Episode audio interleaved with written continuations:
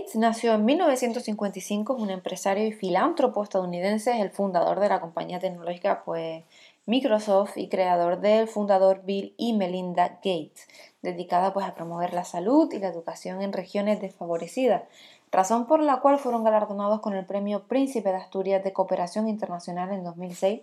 Según la revista Forbes, eh, está dentro también de los más ricos del mundo y después del mexicano Carlos Slim.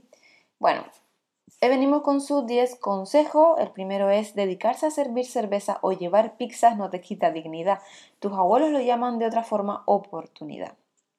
A menudo las personas dejan de correr el tiempo esperando la oportunidad de su vida, el negocio del siglo o el pelotazo del año, pues para resolver su vida para siempre y poder dedicarse a viajar. Es una posibilidad, aunque bueno, antes de quedarse a esperar esa opción que ocurre de Pascua a Ramos, es mejor ir poniendo un ladrillo pues cada día, ¿no? Y si eso lo haces todos los días y sin parar, al final acabas teniendo una super pared construida. Cualquier ocasión es buena para sumar conocimientos, experiencias y contactos. No lo subestime. A veces, muchas veces, las oportunidades grandes nacen de haber sabido aprovechar las pequeñas. Su segundo consejo es que la vida no es justa. Acostúmbrate a ello. A lo largo de la carrera profesional y la vida personal, uno pues se encuentra trabas y obstáculos de diversa índole y eh, algunos de ellos tienen eh, las injusticias sociales y las deslealtades personales, pero esto forma parte del juego de la vida, ¿no? Lo peor que uno puede hacer es resignarse, patalear, abandonar. Tal vez esa actitud nos haga sentir mejor, pero no va a cambiar nada. Eh, amiguismos, enchufismo y viejas deudas hacen que las cosas no discurran como debieran, es ley de vida. Hay que ver la forma de llegar donde queremos llegar, bordeando todos esos inconvenientes, hallando caminos alternativos y esculpiendo rutas por otros lados. Lo importante es no perder nunca de vista nuestro objetivo. El tercer consejo es que a menudo tienes que confiar en la intuición. Muchas veces, y más hoy día, hay que tomar decisiones sin contar con todos los datos encima de la mesa. Ahí es donde la intuición es nuestra mejor compañera. La intuición es ese pálpito interior procedente del inconsciente y que resulta de unir y coser pues toda la información disponible. La dificultad, lo que es para racionalizar ese pálpito intuitivo, pues hace que muchas veces lo despreciemos y no lo tomemos en cuenta, ¿no? La intuición nos dice como qué hacer, pero el no por qué hacerlo. Por eso con frecuencia no la valoramos lo suficiente y sin embargo merece la pena ser más consciente de, dónde procede y ponerla en valor. La intuición no es no pensar, sino pensar sin pensar. La intuición es bien formada, es un racionamiento inconsciente que se valora a gran velocidad. De manera resumida, la intuición es la razón acelerada. El cuarto consejo es que no ganarás 5.000 euros mensuales recién acabada tu carrera universitaria, eh, ni serás vicepresidente de nada hasta que con tu esfuerzo te haya ganado ambas cosas. Todas las personas somos el resultado de nuestros resultados. O sea, tú no eres tus títulos, eres tus logros. Los primeros te abren puertas, los segundos te hacen avanzar y, o también quedarte estancado, ¿no? Lo relevante es cómo conviertes conocimiento, que es el aprendizaje informático, en resultado, que ese es el aprendizaje transformador. Lo importante no es lo que sabes, sino lo que haces con lo que sabes.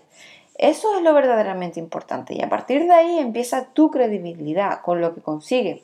Un solo éxito vale más que una ristra de licenciaturas, másteres, doctorados y cursos varios. El quinto consejo es que el problema con vosotros, a los consultores, es que lo, es lo que llamáis examinar el entorno, yo lo llamo hablar con la gente. Es importante tomar el pulso a la realidad y estar cerca del mercado. Y bueno, y esto está al alcance de cualquier directivo, o sea, basta con salir a la calle, no hay que ser extremista, pero el mantra de la consultoría es siempre el mismo, facturar.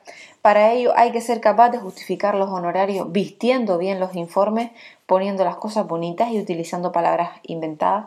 Todo es más sencillo, pero bueno, muchas veces el mérito de la consultoría consiste en complicar las cosas y luego ofrecer una solución para esa complejidad. La gente huye de lo sencillo porque tiene miedo a que se equipare con algo simple o vulgar. Abandona la cueva, salta del despacho y pregunta y conversa con la gente. El sexto consejo es que el mundo de la eh, no le importa tu autoestima. O sea, el mundo espera que logres algo, independientemente de que te sientas bien o no contigo mismo. La filosofía de los negocios es siempre la misma, ¿no? Aportar valor. Los clientes pues quieren soluciones y las empresas quieren resultados. No hay que esperar a sentirse bien para actuar porque mm, eso es garantizar la inacción. Hay que actuar siempre, especialmente cuando uno no se encuentra bien. La política Indira Gandhi lo expresaba así. El mundo exige resultados, no les cuentes a otros tus dolores del parto, o sea, muéstrales al niño. El propio Gates, dirigiéndose a una audiencia de estudiantes, les decía, la vida real no tiene largas vacaciones de verano, de Pascua, de Navidad o del colegio, ni puente, y pocos jefes se interesarán en ayudarte a que te encuentres a ti mismo. Todo esto tendrás que hacerlo en tu tiempo libre. El séptimo consejo es que en la escuela debe haberse eliminado la diferencia entre ganadores y perdedores, pero en la vida real no. En la escuela te, dan oportunidades para ir aprobando tus exámenes, para que tus tareas pues, te resulten más fáciles y llevaderas. Esto no ocurre en la vida real. El mercado es implacable, da y quita sin piedad. Mientras creas valor y aporta, el mercado te corresponde. Cuando ocurre lo contrario, te abandona. La lealtad es mínima en cualquier industria y dura hasta que aparecen alternativas mejores. Al mercado le gustan los ganadores y se identifican con ellos, con ser de su tribu. Y si tú no eres capaz de ser uno de ellos, el mercado te da de lado y te ignora. Y para evitar esto último, es bueno diferenciarse en algo que lo que se ofrece, como se ofrece y lo que se hace sentir. Y ser capaces de ponerlo en valor continuamente. Porque el éxito consiste en diferenciarse y después seguir diferenciándose. De otro modo, tus días están contados. El octavo consejo es que sea amable con los nerds. Hay muchas probabilidades de que termines trabajando para uno de ellos. Los tiempos han cambiado. Cada vez habrá más gente joven dirigiendo a gente de mayor edad y así son las cosas y así hay que aceptarlas. Las relaciones profesionales y laborales se transforman y hay que adaptarse. Quejarse puede ser una solución, pero quizás no la mejor. Hay personas que viven instaladas en el pasado, lo que fue, o en el futuro, lo que podría ser, y pocas admiten en el presente, que es lo que es. Y ese es uno de los mayores enemigos y peligros del ser humano. Negar la realidad, aceptarla es el primer paso para gestionarla con éxito. El noveno consejo es que siempre hay que estar pensando en quién vendrá a casarte. Esa es la actitud más prudente en el ámbito mercantil, la que lleva a estar siempre alerta y a no relajarse. Casi todas las empresas, como casi todas las personas, acaban acomodándose, burocratizándose o instalándose en la rutina.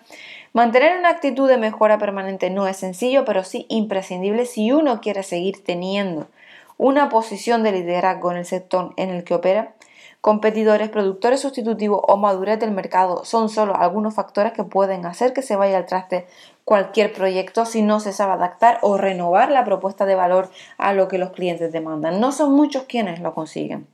Su décimo y último consejo es que si metes la pata no es culpa de tus padres ni de tus profesores, así que no lloriques por tus errores y aprende de ellos.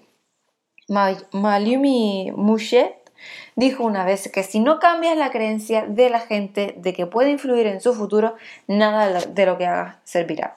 Responsabilizarse de la propia vida es la primera de las variables que definen a las personas con liderazgo. Es cierto que las condiciones de partida no son iguales para todos, pero bueno, también es cierto que hay cientos de ejemplos de personas que no han nacido en los entornos más favorables, que no han tenido la educación más apropiada, que no han tenido acceso a padrinos y que a pesar de todo han ido superando dificultades hasta llegar muy lejos. Poner la responsabilidad en uno mismo es el punto de partida para que ocurran cosas buenas. Y esa es la filosofía ganadora, tener ganas de conseguir metas, de aprender y mejorar. La excusitis es la enfermedad del fracaso.